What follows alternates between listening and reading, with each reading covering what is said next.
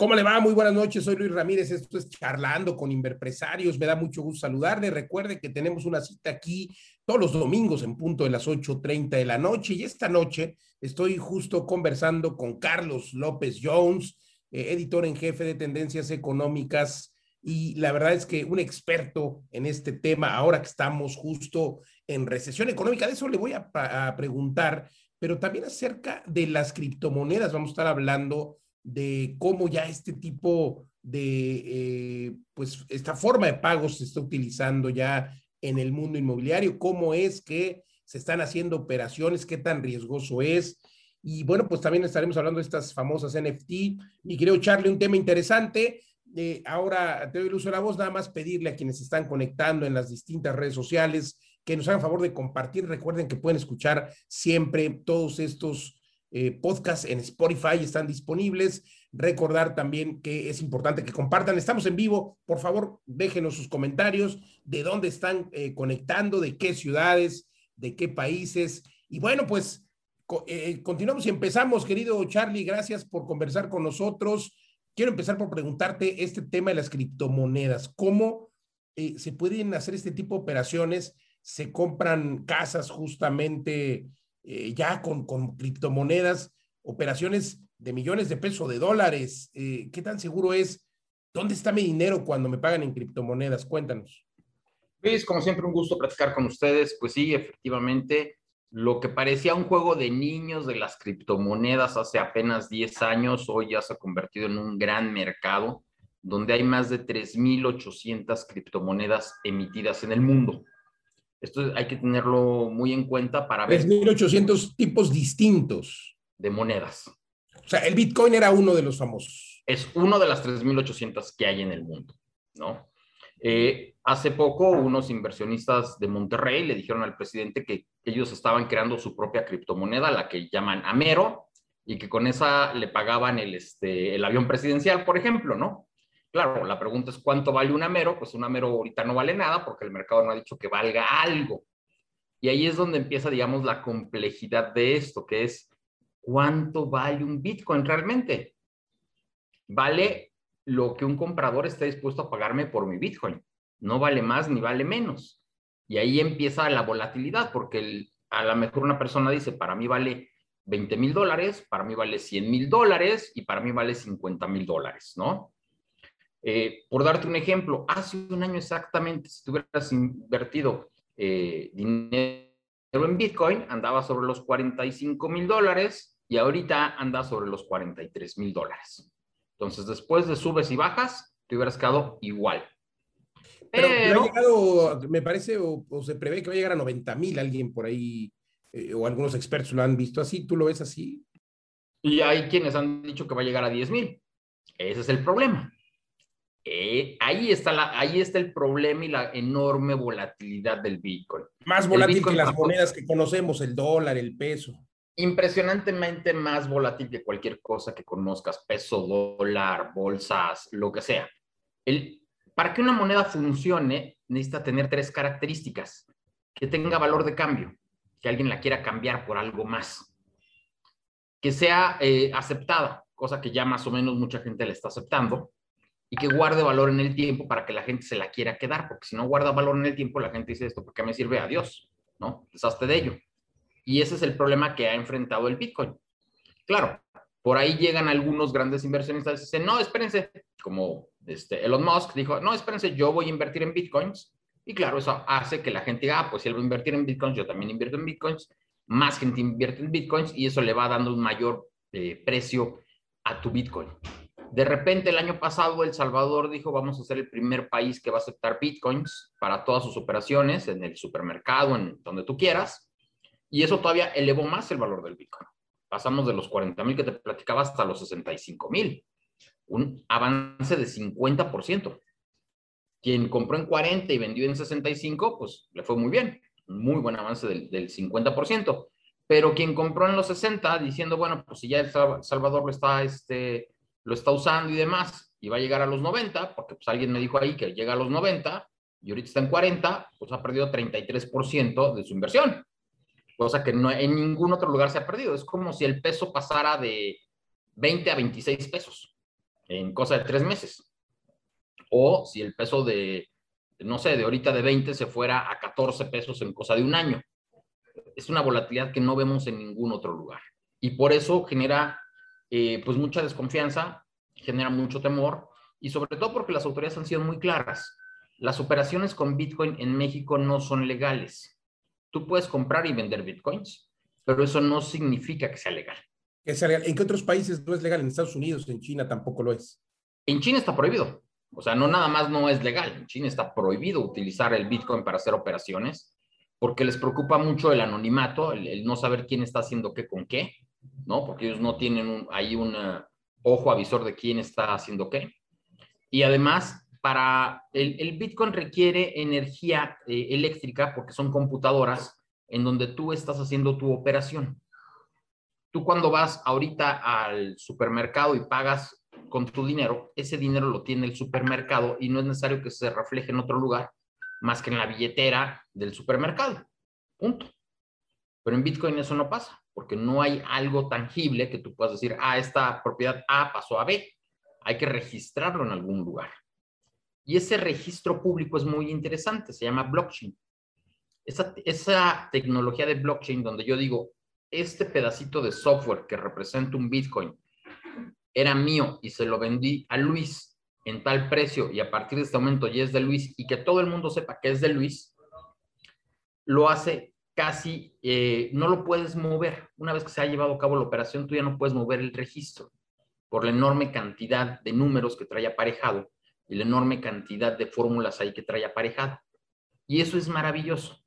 Es muy probable que en los próximos 10 años eso sí, usando la tecnología de blockchain, no Bitcoin, la tecnología, muchos registros públicos de propiedades en el mundo se vuelvan al mundo digital para evitar que lleguen terceros y los manipulen. Eso sí es muy probable que suceda. Extraordinario, pero, cuesta más luz, cuesta más energía. Cuesta más energía y necesitas una gran cantidad de energía y entonces China dice, oye, espérate, yo necesito energía eléctrica para eh, cuestiones productivas y tú la estás ocupando para Bitcoin, pues no, no está bien, ¿no?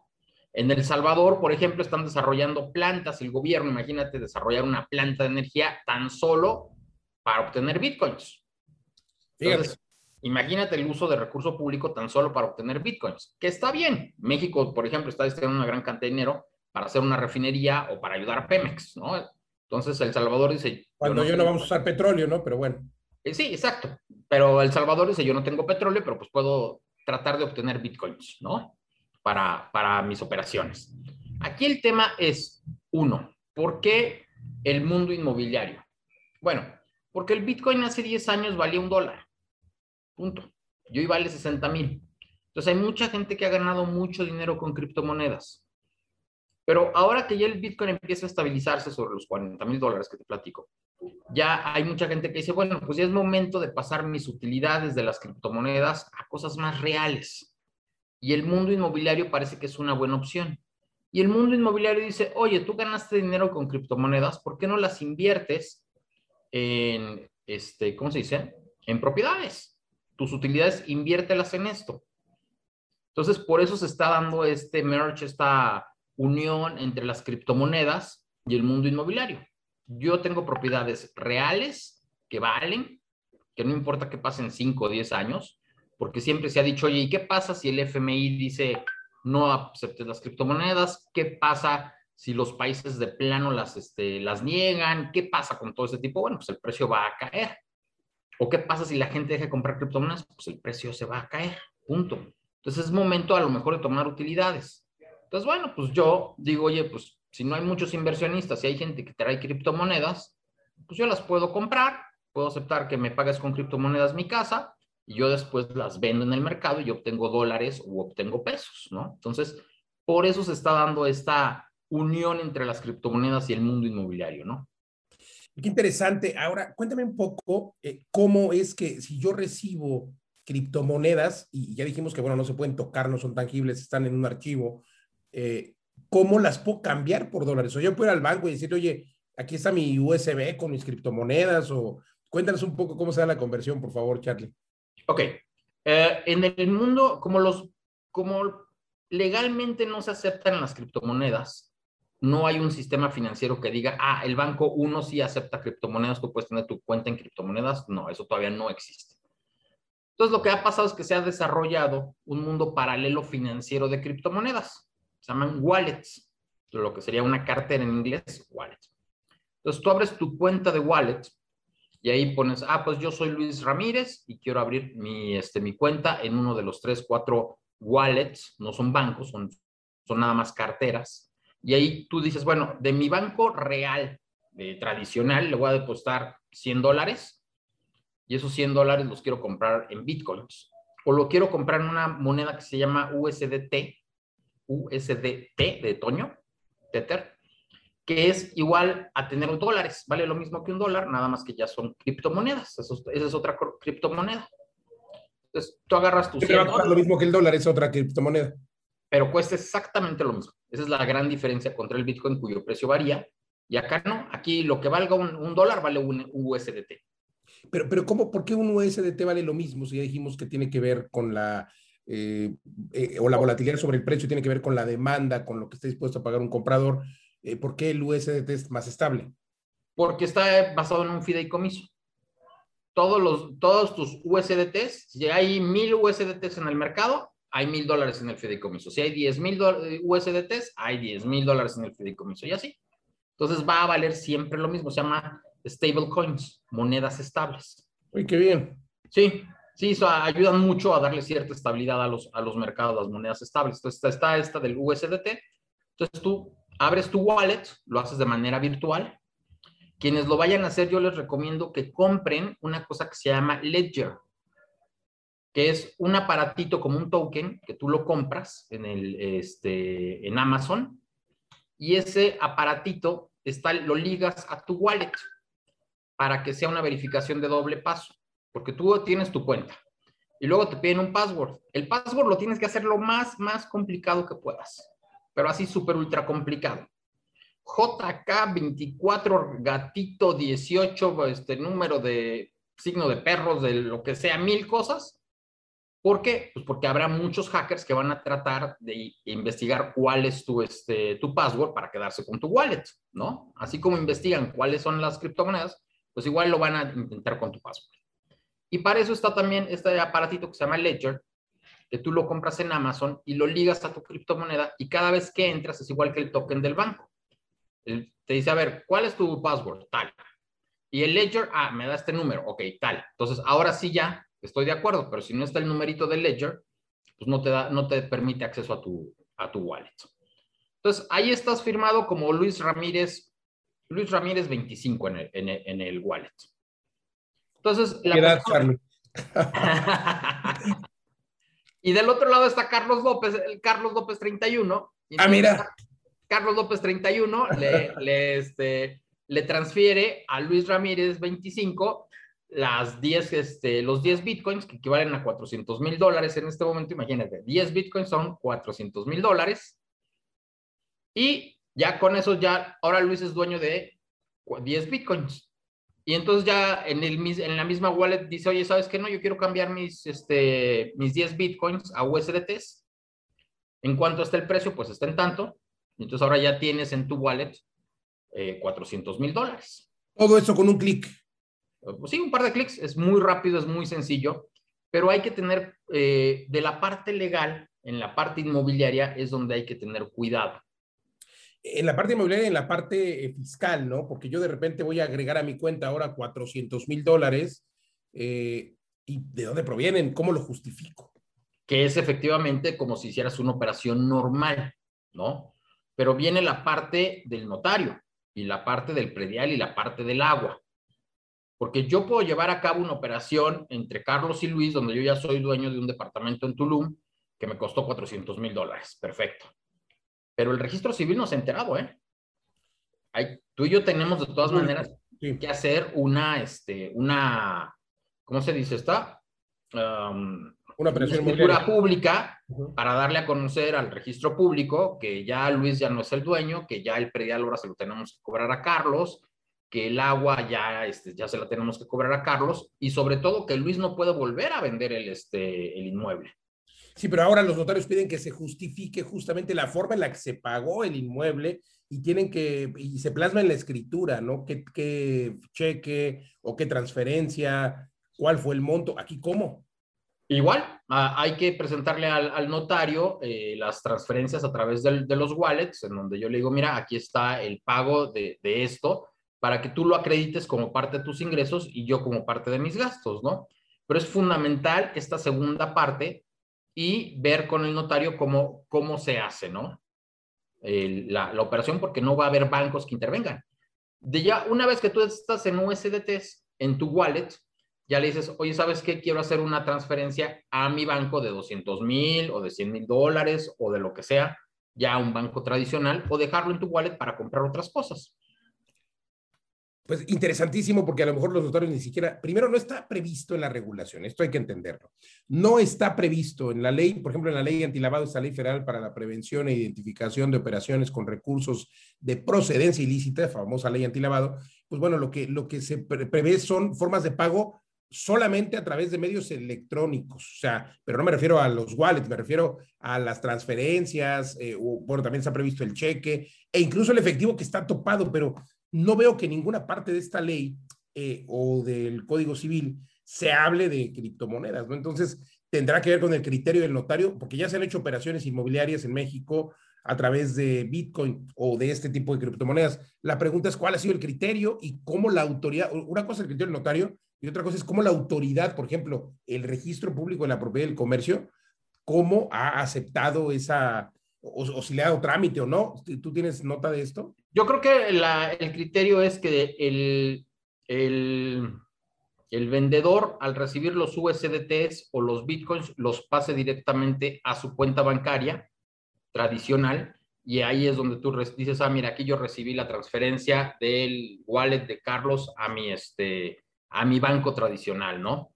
Aquí hay cosas que son muy importantes señalar. Uno. Perdón, eh, nada más que la propia ley dice que el vendedor deberá demostrar que los recursos con los que paga la, el precio de la propiedad provienen de fuentes lícitas. O sea, claro. ahí como demuestra el, el, comprador, ¿no? Ahí otra vez creo que es criterio del notario. Exactamente. Ahora, aquí es importante señalar algo. Yo pude haber invertido en Bitcoin cierta cantidad hace cinco años, que estaba, por decirte algo, en 200 dólares, y hoy ya vale 40 mil dólares y bueno, pues tengo una utilidad ahí por inversión, ¿no? Que es como si yo hubiera invertido en una, en acciones de Amazon cuando valían 10 dólares y ahorita que ya valen mil dólares, bueno, pues gané. Punto. O si invertiste en las de Google o Facebook y perdiste, ¿no? Pero bueno. Exacto, Y ahí, ya, ya, ahí, ya, ahí va, ya ahí es una inversión más. Hay que verlo como eso, como una inversión diferente a, a lo que hay pero lo que no habíamos visto es que tú me llegaras y me dijeras, oye, te voy a pagar con acciones de Google o de Facebook o de Amazon. Eso no lo habíamos visto. Te voy a Totalmente, Charlie. Oye, pues qué interesante, de verdad, interesantísimo esto. Y bueno, tu recomendación personal, ¿conviene invertir en Bitcoin o en cualquier otra criptomoneda o en cuáles sí, en cuáles no? Hay muchas que están surgiendo y todos los días surgen nuevas y de repente eh, pues te invitan a colaborar y que está como muy en boga, como muy de moda. ¿Qué tanto? Ya dijimos que hay riesgo total, qué tanto, y aquí pues bueno, ya depende de cada quien, pero qué tanto conviene o convendría, porque sabemos historias de personas que compraron en mil dólares y hoy vale 40 mil. Sí, por supuesto. Eh, mira, a mí no me gusta el Bitcoin como una inversión de largo plazo en la coyuntura actual.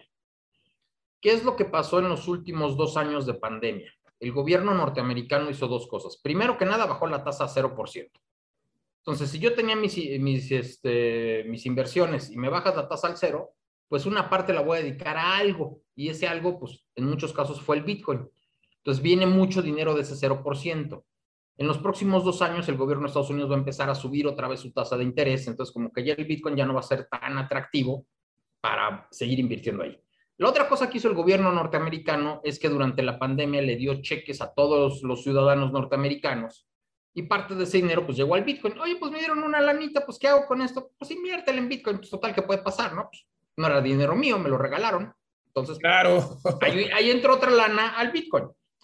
En los próximos dos años ya el gobierno ya no va a dar dinero. Entonces ya no hay más liquidez como para que, bueno, ¿y quién va a comprar Bitcoins y para qué los van a comprar?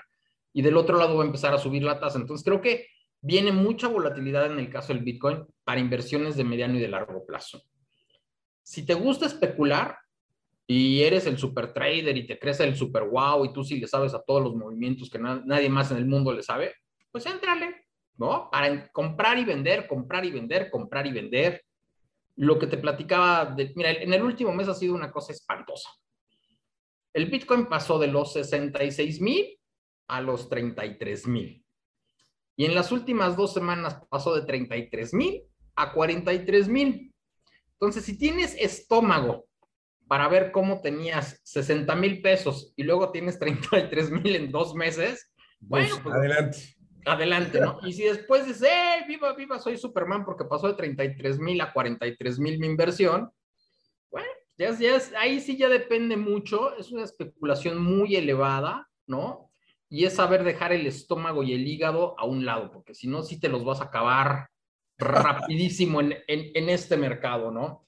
Totalmente. Para, los que son desarrolladores inmobiliarios y me dicen, oye, Carlos, ¿y por qué la gente está, por qué mi competencia está aceptando operaciones en Bitcoin?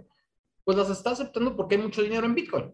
O sea, hay gente que tiene 10 Bitcoins y ya tiene 40 mil, 400 mil dólares. Entonces, pues, oye, pues eso ya vale una casa. Y si es tan sencillo como ponerlo en tu wallet y cambiarlo, pues, ¿por qué no, no? Exacto. ¿Y eh, por qué no? Ahora, hay gente que dice, oye, ¿y por qué no me lo quedo un, mes, dos meses? Pues por lo mismo. Porque si en dos meses el, eh, de 43 mil pasamos otra vez a 33 mil, pues acabas de perder 20%. Y a lo mejor tú ibas a pagar con ese 20%, ibas a pagarle a los trabajadores, ibas a pagar piso nuevo de otro lugar, ibas a pagar alguna pintura. Y salvo que ellos te digan, yo sí te acepto bitcoins, bueno, pues si encuentro una tienda de pinturas que amiga, yo te acepto bitcoins, bueno, pues ya tengo los bitcoins para pagarte la pintura y ya no me preocupa la fluctuación. Pero de otra forma, yo creo que los empresarios no se deben dedicar a especular con el dinero de la empresa. Si acaso recibirlo y vámonos. Vámonos. O, oye, pues yo soy empresario y sí me gusta especular, ok, son tus utilidades. Especula con parte de tus utilidades, un negocio adicional en el que me divierto todas las noches que tengo insomnio y me pongo a ver el Bitcoin cómo va y compro y vendo, ¿no? ya soy el superhéroe o ching, ya perdí todo el dinero. Trader. ¿No? Ya estoy en Las Vegas, estoy en Las Vegas de las criptomonedas, pero hasta ahí. Sobre el entrarle a criptomonedas nuevas, um, mira, esto es como Silicon Valley. De cada 10 proyectos, dos son buenos. Entonces, en ocho proyectos, lo más probable es que te, dentro de tres o seis meses te digan, ¿qué crees? El proyecto tronó, no llegamos a la fase 3 o a la fase 4, donde ya pensamos salir al mercado. Y perdiste tu lana. Y perdiste tu lana. Hay varias monedas. Está el Bitcoin, que es la más conocida. Hay otra moneda muy interesante que se llama Ethereum. El Ethereum se está usando mucho para compra-venta de cosas porque no vale 40 mil dólares, vale 3 mil dólares. Ha estado fluctuando entre los 2.500 y los 4 mil dólares. Esas son las que se usan para los NFTs.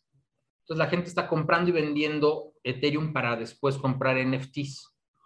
Cuéntanos esto, esto de los NFTs, por favor. Eh, eh, súper interesante lo que está sucediendo.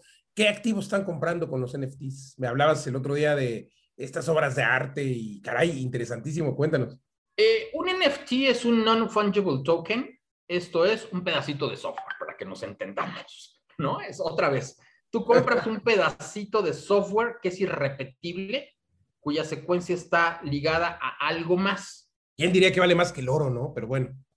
Pues es que es un, es un nuevo mercado, totalmente es un nuevo mercado. Vamos a suponer que tú tienes una foto tuya en Tulum y dices, esta foto mía para mí es arte y yo la quiero vender en 10 dólares. Bueno, pues es la foto de Luis Ramírez que la pone en el mercado y a ver quién le paga 10 dólares por su foto. Perdón, Charlie, eh, vamos a hacer una subasta. Si te parece, recuerden que estamos transmitiendo en vivo, platicando con Carlos López Jones. Cuéntenos de dónde están conectándose, compartan, por favor. Estamos ya por llegar al final del programa, pero compartan, compartan y sobre todo, usted pagaría 10 dólares por una foto de Luis Ramírez o por una foto de Carlos, pero en, en NFT, síguenos contando porque está súper interesante. Yo lo pondría a subasta, Charlie, a ver quién da más aquí en el público, a lo mejor 100 dólares. ¿Qué pasa si la foto no es en Tulum? ¿Qué tal si es en, no sé, eh, donde te gusta, en Dubai? O a lo mejor estás en Tulum y sacas una foto donde un delfín está jugando con una tortuga y es una foto única en el mundo, ¿no? O una manada de delfines están jugando ahí junto a las pirámides o lo que sea. Claro. Y entonces esa foto vale 10 dólares y tú la pones en el mercado y hay alguien que dice, no, para mí vale 10 y la compra y luego esa persona dice, yo la voy a revender en 15 y hay otra persona que la compra, pero esa foto es única e irrepetible porque es, está ligada a ese software que es único y irrepetible. ¿Estamos de acuerdo? Ese software que es el, el NFT. El NFT, tú puedes convertir, hay aplicaciones donde tú dices cualquier cosa que tengas la puedes convertir en un NFT. ¿Y qué puedes convertir? Pues puedes convertir una foto, puedes convertir una pintura, un dibujo, una secuencia de video pequeña, un GIF, una secuencia de música pequeña, lo que tú quieras lo puedes convertir en un NFT. Y ese NFT lo pones a la venta desde tu celular, sin mayor problema. Y lo pones a la venta. Y entonces, eh, como obras de arte se ponen colecciones. Tengo la colección de Luis Ramírez en Tulum y entonces tengo 20 fotos de Luis Ramírez en Tulum haciendo esto, aquello, aquello, aquello, aquello. Ahora tengo a Luis Ramírez en París haciendo esto, esto, esto, Y ahora lo tengo en Nueva York, bla, bla, bla, bla. Y ahora en Ciudad de México, bla, bla, bla, con todos los monumentos. Y hay gente que dice, ay, pues a mí me gusta Luis en París. Ah, pues le voy a pagar 10 dólares. Ay, y luego él la revende en otros 10 dólares, ¿no? Eh, y esos, esos NFTs, esos pedacitos de software ligados a algo más, han llegado a tener precios de 500 mil dólares. Y yo en cualquier momento puedo sacar mi dinero. O sea, si ya vendí la obra de arte de Luis Ramírez en París, ahora eh, puedo sacar, eh, cuando me pagan, puedo sacar mi dinero y convertirlo a dólares otra vez. Sí, por supuesto. Eh, para comprar es al revés, yo meto dinero. Exactamente. Igual, vamos a suponer que tú eres súper fan de Bad Bunny, ¿no? Que ahora viene al Azteca y Bad Bunny dice, voy a sacar mi NFT de Bad Bunny en el Azteca. Y entonces él saca su foto de Bad Bunny en el Azteca en 10 mil dólares. Y entonces él la sube a un mercado de NFTs y te dice vale 4 Ethereums, porque además todo está en Ethereums, en, los NFTs, vale 4 Ethereums. Y tú dices, ah, pues yo tengo 10 mil dólares, abro mi wallet, convierto mis 10 mil dólares a NFTs, ya tengo 4 NFTs, y digo, compro el NFT de Bad Bunny en 4 Ethereums. Y entonces Bad, Bad Bunny recibe sus 4 Ethereums y dice, pues ya necesito 10 mil dolaritos, voy a cambiar mis cuatro Ethereums a dólares o los voy a dejar ahí 20 años, capaz que el Ethereum llega a 50 mil dólares, ¿no? Imagínate. Pues finalmente nada más subí una foto o eh, eres de los afortunados que tienen boletos para Bad Bunny y dices, voy a subir la foto de mi boleto de la Azteca, que es el boleto único, y lo voy a vender en 10 dólares de Bad Bunny la foto. Pues es un NFT, eh, para ti eso es arte. O voy a poner junto a mi foto este, la foto de Bad Bunny en, no sé, X foto que tomé yo ahí y eso, esa composición que yo hice ahí artística, le saco una foto y eso es un NFT, ¿no? la foto. Qué, interesante. ¿El nombre de alguna aplicación de estas que recomiendes eh, para poder jugar con estos, eh, bueno, no jugar, eh, invertir con, en estos NFT o poner algo a la venta? Para que la audiencia sepa alguna aplicación? Ah, pues está NFT Market, es de, las más conocidas. NFT Market. Sí. Y este, y ya. Bajarla, y, y, tú ahí te puedes este, poner a jugar, a convertir y demás. Y ya haces, haces muchas cosas. Y bueno, lo que tú quieras, ¿no? Porque cada quien va a considerar arte lo que cada quien considere. Ahora, ahorita estamos en un boom, ¿eh? Hay que tener cuidado con eso. Hay personas que están entrando ahorita, hay artistas muy conocidos que están entrando hay jugadores de fútbol americano que tienen sus propios este, NFTs. De verdad. ¿No? Eh, que dicen, bueno, pues mi imagen, hay, hay presentadoras de, este, de televisión que dicen, ah, bueno, pues mi foto en bikini, mi foto en bikini amarillo, mi foto en bikini rojo, mi foto en bikini azul. Bueno, pues vale 10 mil dólares la foto de la señorita en bikini amarillo, en bikini rojo y en bikini azul. y ahí va. Y luego hay gente que dice, bueno, yo la compro, pero mi objetivo es revenderla porque yo creo que eso va a llegar a 12 mil dólares. No, pues ya la compré en 10 mil, ahora la vendo en 12 mil, la compré en 12 mil, la vendo en 15 mil. Oigan, pero ¿por qué me la compré en 15 mil? Bueno, pues porque ya bajó el precio de, de ese NFT, ahora ya no está de moda tu NFT, ahora ya, no está de moda. Oiga, yo ya, ya, estoy, ya, ya estoy aquí viendo los comentarios en las redes sociales. Gracias a todas y a todos. Cuéntenos de qué ciudades y, bueno, pues a ponernos a vender NFTs, yo doy aquí la primicia, Charlie, eres testigo, estaré vendiendo algunas fotos de su servidor, no en bikini, pero vamos ahí a, ver si me dan aunque sea medio dólar. Eh, querido Charlie, siempre un gusto charlar contigo, de verdad eres un genio. Gracias, nos has abierto el panorama respecto a esto. Te, te propongo que vengamos a platicar de nuevo en un mes, mes y medio acerca de esto. Te quiero preguntar primero, agradecerte dónde, y preguntarte dónde te encontramos, eh, tus redes sociales, etcétera, pero también preguntarte, estamos en recesión técnica, eres experto en finanzas. Eh, Carlos López Jones, director en jefe en tendencias editoriales y finanzas, editor en jefe en tendencias económicas y financieras, así se llama tu empresa, pero eh, estamos en recesión técnica, con esto concluyo. ¿Qué tanto va a afectar este 2022 esto? Bueno, cuando estás en recesión significa que la economía creció menos que el, mes pasado, ¿no? Es decir, si vendiste 20 autos, este mes vendiste 19, si vendiste 10 casas, este mes vendiste 9 casas.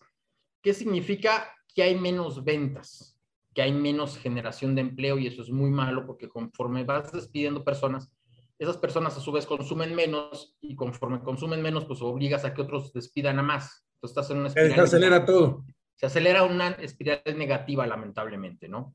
¿Qué es lo que debería de hacer el gobierno? Pues el gobierno debería llevar a cabo proyectos de infraestructura realmente grandes, no, no las cositas que tenemos ahorita, ¿no? Imagínate, por decir algo, una autopista de Acapulco a Puerto Vallarta, sería maravillosa y de ahí nos la llevamos hasta Puerto Peñasco. O unir este, Tampico con, no sé, con Veracruz, vía autopista de cuatro carriles. O por lo menos darle seguridad a las zonas turísticas que ya tenemos. Eso es lamentable. ¿eh? Lo que estamos viendo en Cancún, eh, la semana pasada el INEGI dio a conocer el número de visitantes que llegaron a internacionales y pasamos por mes de 8 millones antes de la pandemia a 5 millones y medio.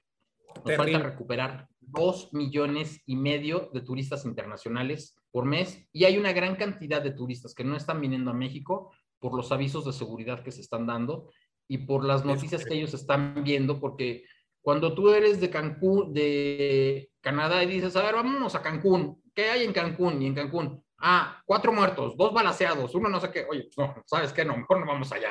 Puerto Vallarta, ah, pues fue un concierto y estuvo muy padre el concierto, ah, pues mejor no voy a Puerto Vallarta, ¿no? Mientras las noticias de Cancún sigan siendo inseguridad, que no podemos echar la culpa tampoco a los medios, porque los medios simplemente van a están reportando, claro. ¿No? O sea, aquí el tema es, hay que reducir la inseguridad hay que hacer realmente operativos de seguridad que funcionen para reducir la inseguridad y que la gente pues vaya y no haya problemas en Cancún.